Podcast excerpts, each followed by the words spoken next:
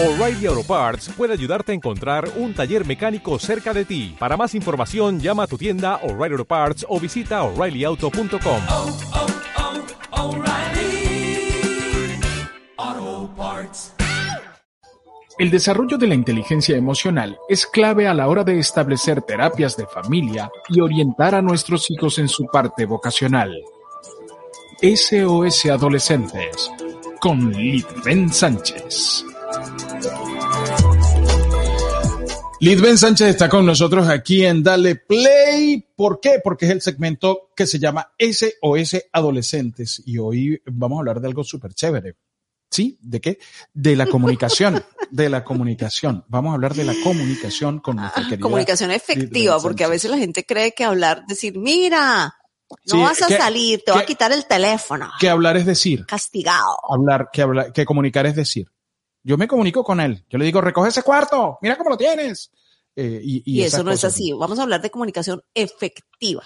O sea, esa que funciona de verdad. Exactamente. De eso trata este episodio Litven. No que no- tiene.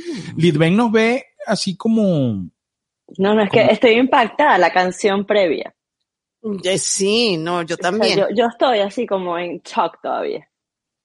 Eh, O sea, No importa, Fran, sigue, sigue haciendo cursos de locución, sigue dando cursos, sigue doblando voces. yo pero voy a- no yo- cantes, mi rey, no cantes, no cantes, por Dios. Gracias. Yo, tengo, tengo que hacer algunos ajustes, yo lo reconozco, lo reconozco, pero hay, hay una iniciativa, Litven, eso tienes que reconocerlo, hay una, una iniciativa. Sí, si fueras, si fueras adolescente, sí, mi amor, pero ya en esta etapa de la adultez en la que tú estás, no sirve el plan motivacional con algo que no está bien. Yo, yo, yo soy un adolescente, lo que pasa es que todas mis hormonas se han acelerado.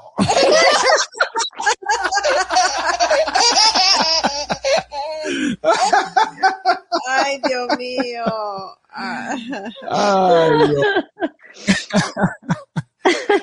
Llegó el Bueno, momento. llegó el momento, pues, de- así de ser tan directo como con un adolescente para decirle, no, por ahí no va el camino, mi amor, por ahí no, no siga es, cantando, mi rey, no siga. Súper, eso es parte de la buena comunicación, de la buena comunicación, que por ahí Y no de la asertividad, que es lo importante. No te metas por ahí, o sea, si quieres síguelo intentando, pero no te metas por ahí. Inténtalo de nuevo. Como cuando tienes raspadito, vuelvo a intentarlo.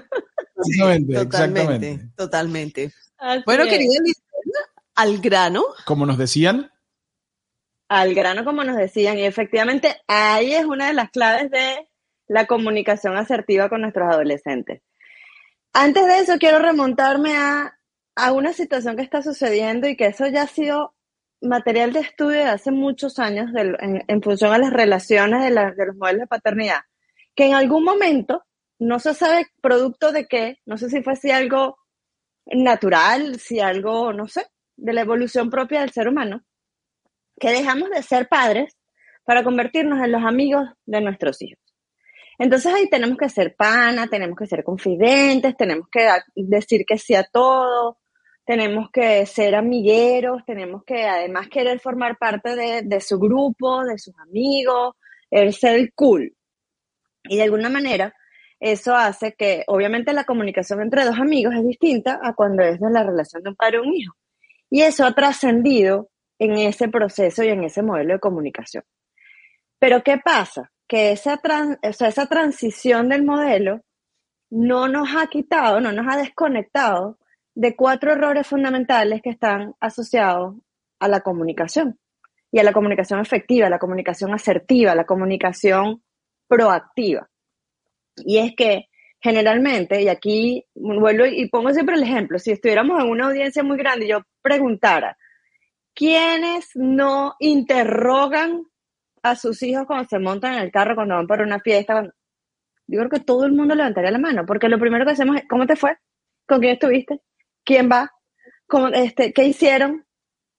Porque lo que hacemos es direccionar en un modelo estructural, tradicional, el querer saberlo todo a través de preguntas cerradas. Este es uno de los principales errores de la comunicación no asertiva en nuestros hijos adolescentes.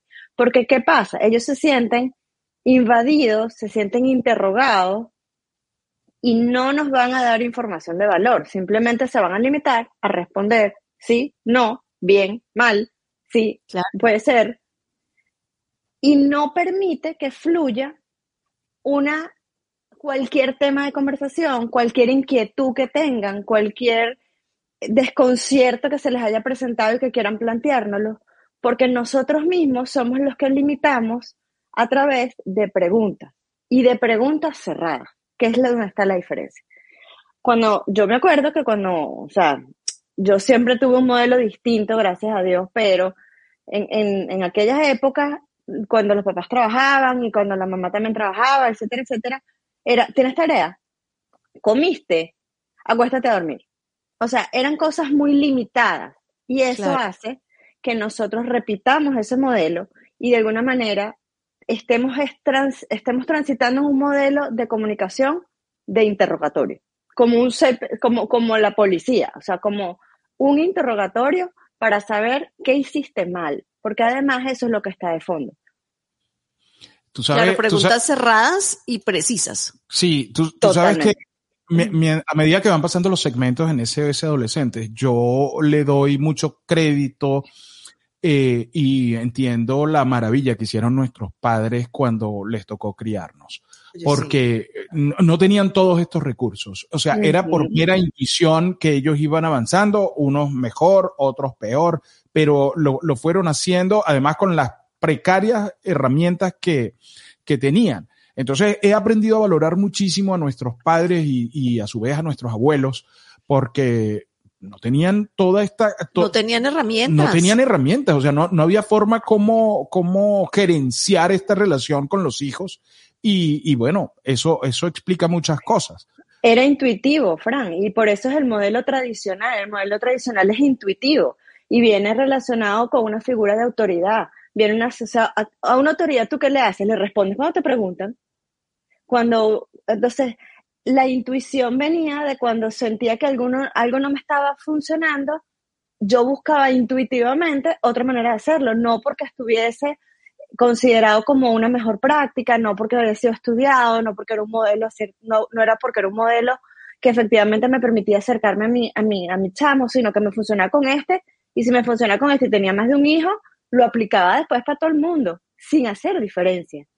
¿Y, y Entonces, en, qué, y- y en qué momento eh, eh, se cruza la, la línea entre la autoridad y la, y la relación próxima con el hijo? Porque claro, llega el momento donde tú le dices, sabes que no vas, te quedas, eh, porque no te conviene ir para eso, ¿sabes? te, te lo voy a decir al final porque esa es como, como el cuarto error, pero que lo quiero convertir en algo que vamos a potenciar, ¿ok? El segundo gran error tiene que ver con que en esa comunicación, particularmente en la etapa de la adolescencia, juzgamos. Juzgamos demasiado las respuestas, juzgamos demasiado las inquietudes. A todo le ponemos una etiqueta. No, es que tú estás perdido. No, es que tú eres un desordenado. No, es que no me parece que esa sea la solución. Eh, no me gusta que esa sea la carrera. No, usted tiene que estudiar lo que yo digo. O sea, todo lo que ellos planteen como una opción, como un criterio propio, en muchas ocasiones lo juzgamos, lo criticamos. Entonces, ante esa situación, ¿cómo se siente el adolescente? Pérdida de confianza en sí mismo, baja autoestima, simplemente no opino. Entonces, si analizamos esas conductas de una comunicación así, ¿qué va a pasar? Se van a retraer más, no voy a opinar, eso no es problema mío, eso es una situación de los adultos, mejor no digo nada. Entonces, ahí es donde viene que también es un proceso de aprendizaje que, que particularmente me está, me está trayendo mucho la atención porque me está sucediendo mucho en, en- en las personas que me están contactando, es que siempre cuando le digo, ok, ¿cuál es tu principal problema y cuál- cómo quieres que abordemos la situación? ¿Cuál qué es lo que más te inquieta? La comunicación con mi adolescente. Porque te dicen, es que están encerrados en su mundo, es que están encerrados allá, que es que no quieren interactuar, que pareciera que lo único que les genera este, comodidad es estar con sus amigos, uno los oye en su cuarto muerto de la risa y cuando salen tienen cara de todo menos de buenos amigos. Yo le digo, ajá, y hay espacios en común, se les escucha, se les pregunta cómo se sienten. Y la mayoría de las veces hay un silencio, como por dos minutos cuando hago esa pregunta. Wow.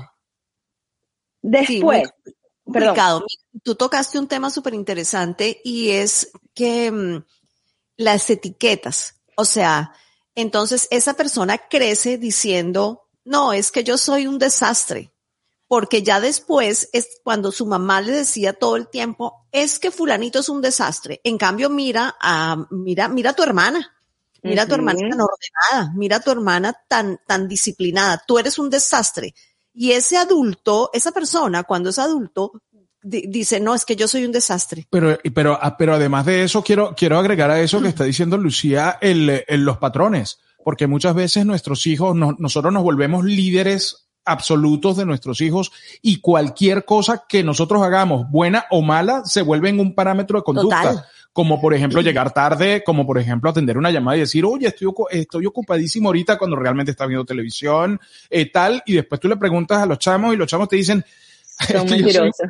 papá, yo soy igualito a mi Igualito papá. a mi y papá, entonces- y se sienten orgullosos de ser igualito a su papá. y, y tú los ves hundiéndose eh, Sí. igualito a su papá. Exactamente. ¿Y a qué obedece eso? Que efectivamente repetimos patrones de conducta, pero no somos, o sea, y además que cuando están en la etapa, en la etapa de la adolescencia, que ellos nos empiezan a criticar esos comportamientos, porque pueden- puede suceder que ellos se den cuenta que eso no es lo que les gusta, que eso no está bien hecho, porque tienen sus propios criterios de madurez, de conexión, de, de desarrollo cerebral y, psicológico que efectivamente le amerita generar y saber la diferencia entre el bien y el mal. ¿Qué es lo que pasa? Que cuando ellos nos empiezan a juzgar a nosotros, ¿qué decimos nosotros inmediatamente? Está súper rebelde. Porque Claro. es automático, porque no permitimos que ellos entonces nos critiquen a nosotros. Y al final nosotros es lo que siempre le hemos hecho hacia ellos. Es, que es, lo que han visto en nosotros. Todo lo que yo diga es sí o no. Y nosotros mismos lo hemos dicho. Yo me he visto como mamá diciendo, es que yo digo que es blanco y ellos es negro. ¿Qué es lo que tenemos que hacer para no hacer eso? A veces permitir que ellos mismos se equivoquen. Escucharlos y darles la opinión, pero no desde una etiqueta, no desde un juicio, que ahí es donde está el problema de la comunicación. Que si yo simplemente, hijo, me parece lo que tú estás diciendo, una buena idea, sin embargo, los riesgos pueden ser estos y estos y estos y estos. Está en ti decidir si los quieres asumir o no pero ya uno lo anticipa, no genera un juicio, porque es que en qué en qué después van a basar ellos su criterio para decirnos o comentarnos cualquier situación por la que estén pasando. Van a sentir que no agregamos valor, sino que simplemente les hacemos daño, los etiquetamos y además, cuando un adulto referente, un adulto significativo, repite muchas veces lo mismo hacia alguien o hacia, hacia mí mismo como padre, como hijo, me lo voy a creer me lo voy a creer. Y por eso es que cuando yo hago terapias y- o sesiones relacionadas con cambios de conducta o cambios de procesos de comunicación, es un proceso que tiene que ser muy repetitivo y muy consciente para que efectivamente yo incorpore en mi subconsciente o en mi inconsciente las buenas maneras o las buenas prácticas. Y tengo que repetirlas y repetirlas y repetirlas, pero desde lo bueno, desde la asertividad, desde el escuchar este, desde el escuchar con criterio. Y ahí está el tercer concepto o está el tercer error que hacemos. Lo que dijo Lucía al principio. Oímos, mas no escuchamos. ¿Cuál es la diferencia fundamental? Que escuchar es estar presente en el aquí y en el ahora con los cinco sentidos. Cuando los hijos nos quieren plantear un problema, una situación, algo de cómo se sienten, algo cómo se están sintiendo afectados en relación a eh, algo que les pasó, que necesitan nuestro consejo. Entonces, o no los escuchamos y simplemente los oímos y una palabra nos dispara y empezamos nosotros a dar respuesta. No, pero es que yo primero quiero que me escuches cómo me siento. Yo quiero que tú escuches mi planteamiento. Tú quiero, yo quiero que tú escuches mi versión. Nosotros inmediatamente atosigamos y nos montamos sobre una respuesta y no escuchamos. Eh, claro, esto, esto lleva para, para yo te escucho y, y- tengo otras reflexiones, porque por ejemplo, con la realidad que está viviendo el mundo ahora, donde mm, a lo mejor no lo vemos aquí en Estados Unidos, o a lo mejor sí, no lo sé, pero en Latinoamérica sí sé que pasa con mucha frecuencia, que son las viviendas multifamiliares, esos lugares donde viven los abuelos, viven los tíos, vives tú, tu esposo y tus hijos, y están en el mismo lugar y hay como diferentes, sí. eh, di- diferentes Patrones. patrones. Y entonces los chamos están ahí y el tío le dice, no, dale, no le pares. Y el abuelo le dice, haz esto. Y el papá le dice, haz, haz, haz lo otro, como parte de es que esa tu mamá comunicación. es muy fastidiosa. Sí, qué, entonces, qué fastidio esa vieja y tal. Y entonces, claro, el tío se vuelve, eh, eh, eh, tra- trata de buscar la, la- la aproximación ahí o, tra- o trata de, de quitar, au- desautorizar tal o cual eh, decisión que hayan tomado los padres. A, a mí eso me parece complicadísimo. Sí, pero una de las grandes este, herramientas que se tiene en el momento de la crianza es que sí, solo si tú no has decidido transmitir o trasladar esa responsabilidad a otros adultos significativos, sino que tú eres el que vas a tomar la decisión de educar a tus hijos, indistintamente de que existan otros patrones, es importante que se tomen, que se haga confrontación directa con esos adultos que están interfiriendo en la, en- en la comunicación, en la educación, en, en los límites, porque es de adultos confrontar con límites. Es de adultos decir, tu derecho llega hasta aquí, el mío comienza aquí. Porque si lo permitimos, estamos cediendo. Y eso después también lo ven nuestros hijos. Que en el momento de la confrontación, en el momento de que existe alguna diferencia, simplemente yo dejo pasar y ahí es donde empieza a entenderse de que, ah, no importa, vamos a dejar que eso pase. No importa, por conveniencia no evito el conflicto, por conveniencia me voy al que el mejor sea, o sea, al, al- que mejor respuesta me dé. Y al final, ¿qué estamos haciendo? Lo estamos haciendo capaces de, o sea, de, de sentirse satisfecho con cualquier cosa, sentirse, este, que es más fácil irse al que mejor lo acomode. Y eso no está bien, porque precisamente el que probablemente nos esté dando la mejor respuesta no está dándonos la mejor dirección, que ahí es donde están los límites, donde están los riesgos que está en no saber dar una respuesta asertiva, en no saber comunicarnos apropiadamente con nuestros hijos. Anselmo González Daza desde LinkedIn dice, la comunicación, como están hablando, es muy importante. Oír y ser oídos. Dice Anselmo, es que Anselmo, no- gracias por estar No conectado. nos enseñaron a escuchar y No, no, parte- no solamente entre padres e hijos, sino entre compañeros de trabajo, No, entre no. amigos. La escucha nunca Eh, fue una nunca materia. Fue una Nu- materia, nunca fue una No, materia. no fue una asignación. Y tenemos esa asignación pendiente. Un amigo viene a contarnos un problema, una cosa, y entonces la respuesta es, a mí me pasó algo así, o yo conozco a alguien que en lugar de escuchar, de escuchar qué es lo que tu amigo, cómo se siente, cómo te sientes con eso, em, O no le pares eh, ¿cuál bola, es tu no le pares bola, deja eso Sí, así. deja eso así, este, no te- que sí, no, ay, no, no. eh, eh, Ah, échale, échale tierra a eso. te conozco, chico, yo te conozco. Perdona y pasa la página. Sí. Eh, cuando Uno, uno- y, y tienes toda la razón, porque somos, somos volátiles, somos, queremos dar una respuesta inmediata, porque queremos solucionar como los bomberos. O sea, vamos a apagar el fuego, pero sin importar de dónde viene, el- eh, dónde se generó el incendio. Lo ¿no? causó, exacto. Entonces, uno de los ejercicios que yo le regalo generalmente a los papás cuando pasa eso, que cuando yo empiezo a hacer preguntas, ok, ¿qué pasa si tu hijo te viene a presentar una? Yo inmediatamente le doy una respuesta y yo le digo por dónde tiene que solucionar.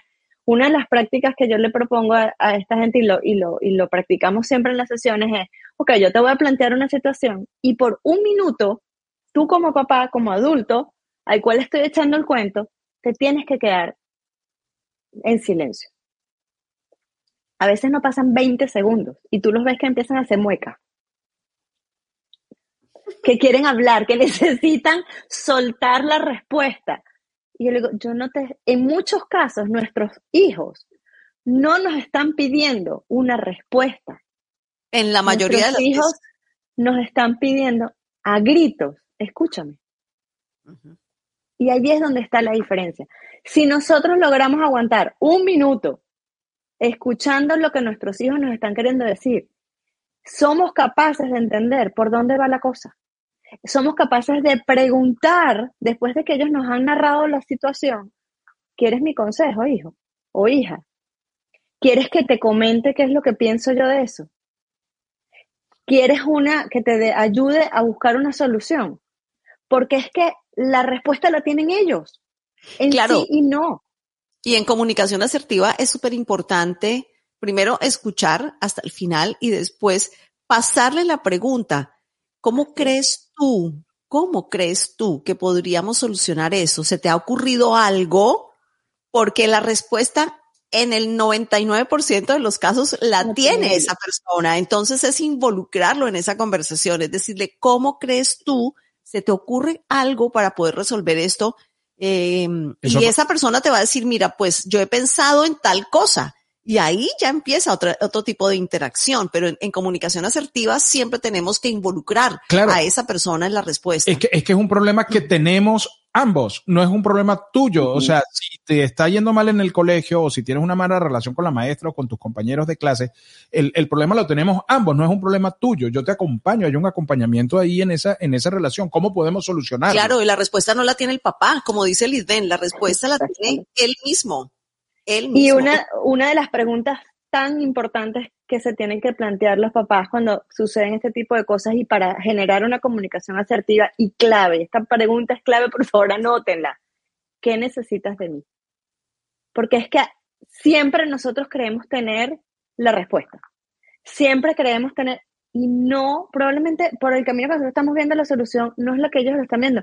Ellos en muchos casos son mucho más básicos que nosotros para dar esa respuesta, para buscar esa solución. Nosotros tenemos ya un mundo recorrido, tenemos una complejidad mucho más vista de lo que es la vida, lo que es el mundo, y probablemente en la situación que ellos nos están planteando es basiquita, o sea, es de la pirámide de Gauss, es Claro. muy, muy sencilla, y nosotros somos los que le vamos a complicar la vida y simplemente cerramos las puertas cuando vamos a paso uno, paso dos, paso tres, paso cinco, y ¡ah! Ya va, pero yo lo que quería era simplemente que me escucharas más hoy. Porque Claro, hoy claro. quería contárselo a alguien para yo sentirme ah, más aliviado. Ya, Total, o como mi, mi novio me dijo esto, mi novia me dijo esto, la muchacha que O- me o- gusta me dijo esto, qué sé yo. O, mi amigui- o mis amigos están diciendo esto, mamá, y, y conchale, me siento mal, y, y que, o sea, no me gustaría que esto se volviera a repetir. Entonces yo, no- Sí. pero entonces no, no le hablas más nunca y no sé qué, no sé qué. No, no, ya va, hija, ¿qué, qué necesitas de mí? Tan sencillo como eso.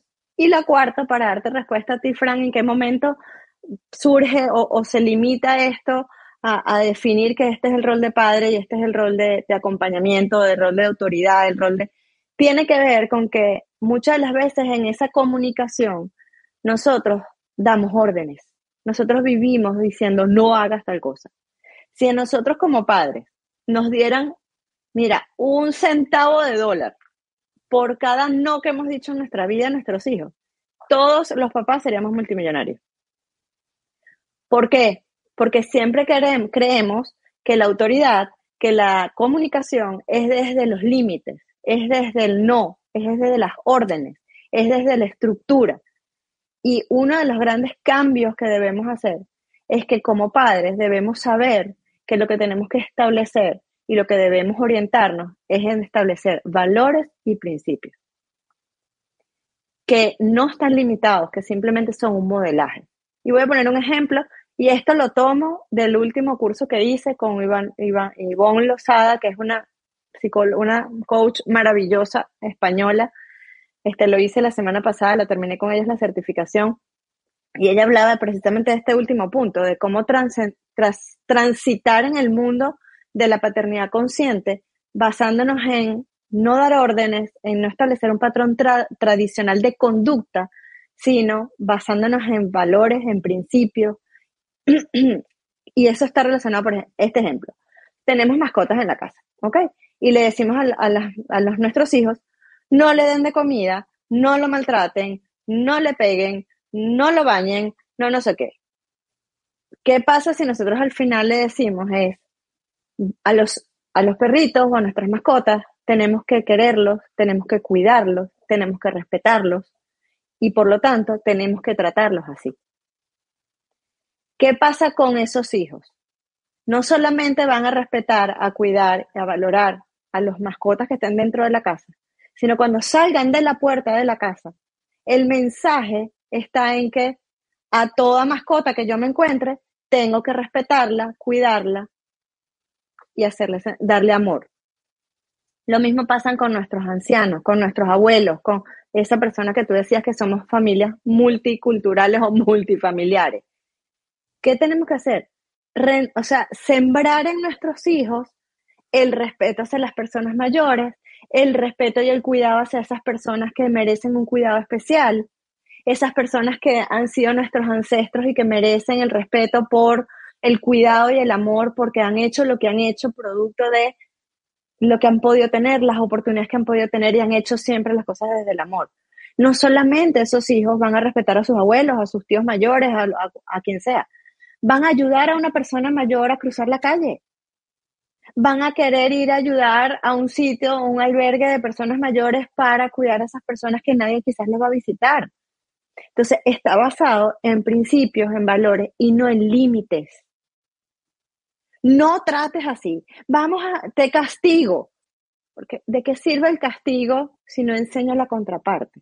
De lo que es no cumplir con tus responsabilidades, no cumplir con tus deberes, el, el infringir en una, en, en, en, una situación en que no estaba bien dentro de nuestros valores y principios, el mentir, el, el no decir la verdad, el, el tratar de ocultar las cosas porque le tengo miedo a la verdad. ¿De qué sirve todo eso si yo no le enseño que decir la verdad, indistintamente de cuál sea la verdad, siempre te la voy a valorar, siempre te voy a acompañar, no está en riesgo el amor, yo, voy a, yo te voy a querer por lo que seas, no por los resultados. Entonces, ahí es donde está un principio y está un valor fundamental. Ayer este, hice un post que, que me salió así como del alma ayer, porque también estaba viendo una situación que yo decía, ¿cuántas veces nosotros limitamos el amor de nuestros hijos? ¿Cuántas veces nosotros lo condicionamos por esos límites, por esas normas, por el incumplimiento de eso. O sea, no puede ser. O sea, nosotros no nos dijeron que nosotros teníamos que querer a nuestros hijos porque fueran perfectos si nosotros no lo somos. Entonces, ¿cómo pretendemos entregar a otros algo que nosotros no somos? Es así, es así. Completamente. Y ahí, y ahí vienen frases como, y por eso viene el post de ayer, dice, ¿cuántas veces hemos dicho estas frases? Estoy decepcionado de ti, no eres, no te pareces a mí, no pareces mi hijo, este, no me avergüenza cuando te comportas así, porque le damos la responsabilidad a ellos. Y la verdad que lo que, deja, lo que generamos en ellos no somos capaces a veces de procesarlo, pero baja, baja autoestima, condicionamiento del amor y pérdida de confianza en sí mismo. Entonces yo creo que eso no es lo que queremos. Si yo le transmito esa frase, si yo comunico esas, esos, esos, esas etiquetas tan fuertes, tan limitantes, no estoy permitiendo que ellos evolucionen, que ellos aprendan, que tengan sus propios criterios y que sepan siempre que no está en juego el amor y que yo estoy aquí para acompañarte, hijo, para crecer contigo, para aprender de ti, porque, eh, o sea, vuelvo e insisto, no podemos pretender ser buenos padres si no nos permitimos conocernos a nosotros mismos si yo no me comunico asertivamente en mi trabajo, si yo no me comunico asertivamente con mis hijos, digo, con mis hermanos, con mis papás, tampoco lo voy a hacer con mis hijos. ¿Y qué estoy generando en ellos? Un patrón relacionado a límites, a etiquetas, a fracasos, a que tú no lo puedes hacer, a que yo siempre te tengo una respuesta. Al final eso no es lo que yo quiero dejarle a mis hijos. Litven, como siempre, sin, sin desperdicio, sin desperdicio esta última reflexión. Bueno, y todo el segmento, todo el segmento. Muchísimas gracias. Si usted quiere eh, comunicarse con Litven y nos está escuchando a través del podcast, arroba SRES felices, como señores, abreviado, felices. Usted se puede, puede seguir además todos los posts que coloca Litven en esa cuenta y si quiere, y, o si prefiere escribirle por WhatsApp, lo puede hacer a través del más uno fuera de los Estados Unidos. 786-300-6658. Si está en Estados Unidos, solamente 786-300-6658 y listo. Se comunica con ella y puede conversar y pedir su asesoría. Lidven, muchísimas gracias. Sin desperdicio la, la, jornada de hoy y mucho para la reflexión. ¿eh? Así es. Que tengan excelente día. Gracias. Cuídate mucho. Igual emocional es clave a la hora de establecer terapias de familia y orientar a nuestros hijos en su parte vocacional. SOS Adolescentes con Litven Sánchez.